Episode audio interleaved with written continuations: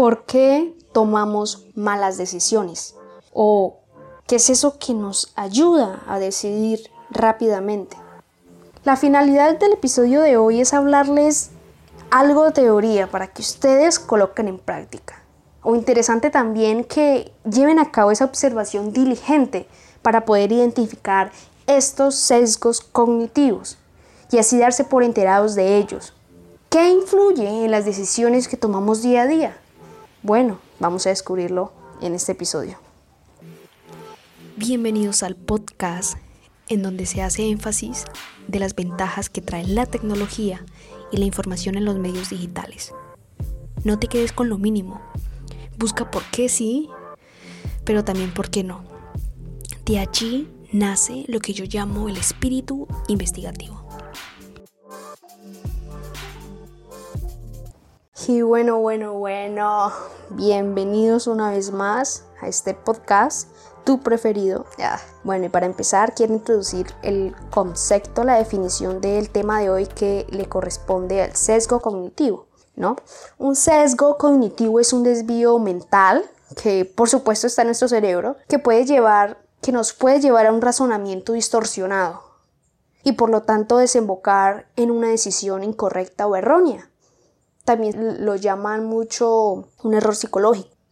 Según Google, es una interpretación errónea, sistemática de una información y que en consecuencia influye en la manera de procesar nuestros pensamientos, emitir juicios y por supuesto en el tema de hoy, tomar decisiones. Este concepto fue introducido por Daniel Kahneman, es un escritor, un psicólogo, él es autor del libro de Pensar rápido es pensar despacio, es un excelente libro y este tema fue introducido en 1972, cuando Kahneman se dio cuenta de la imposibilidad de las personas de razonar de forma intuitiva con magnitudes muy grandes, con mucha información.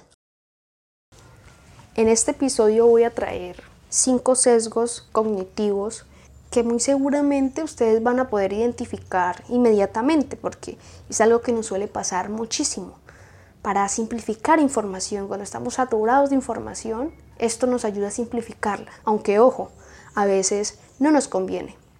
El primer sesgo cognitivo que traigo hoy es el efecto de arrastre o prueba social. Muchas veces terminamos imitando a otros a pesar de nuestro deseo por ser únicos. ¿Quién no ha elegido alguna vez un restaurante porque se veía, se miraba bastante lleno?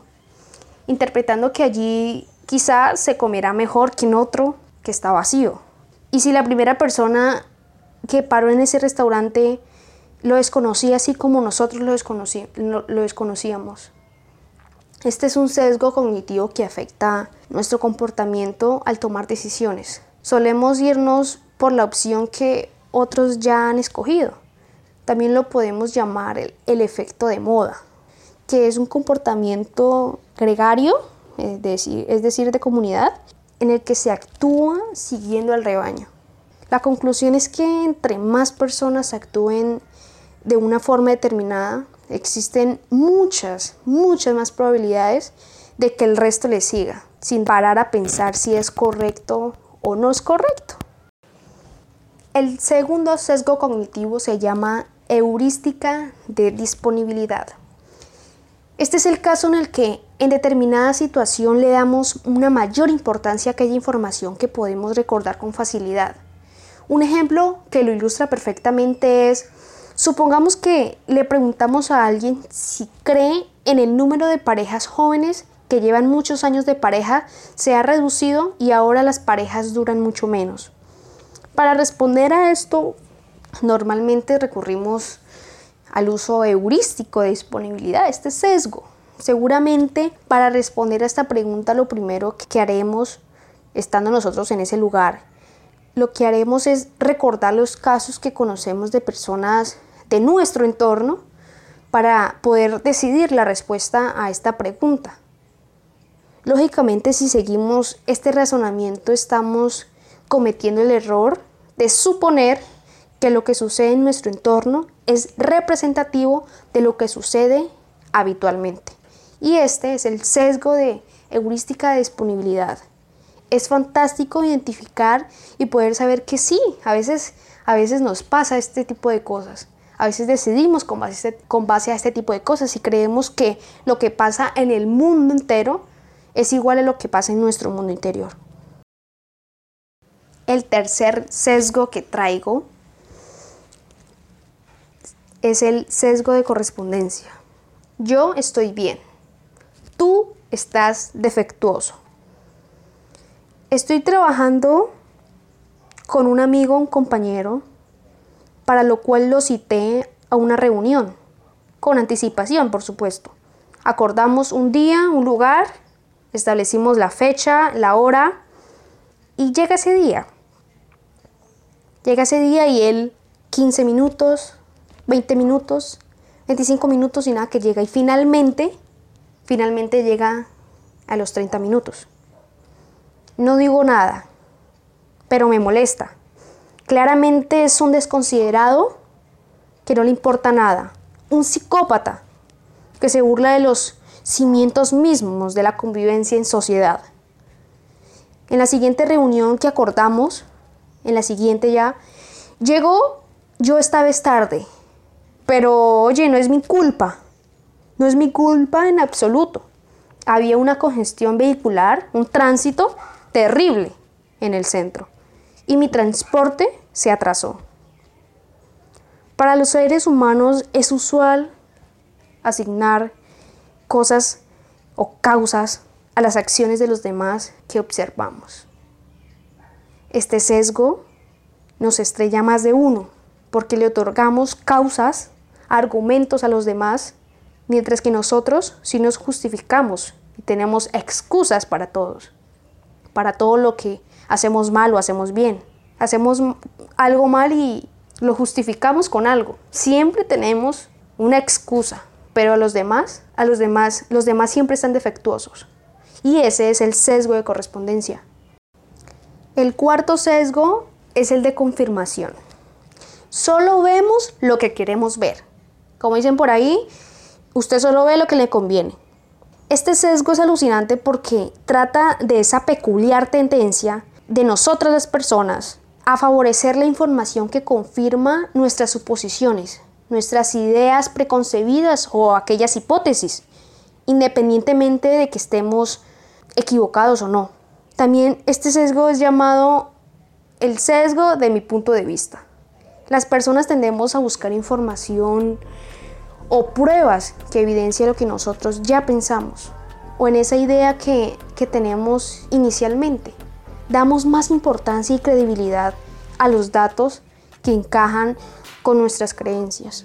Un ejemplo rápido que puede ser, puede ser en, en una empresa el hecho de analizar los resultados adoptando una postura especialmente optimista. Esto destroza por supuesto, corrompe, distorsiona el análisis que se le puede hacer a la empresa.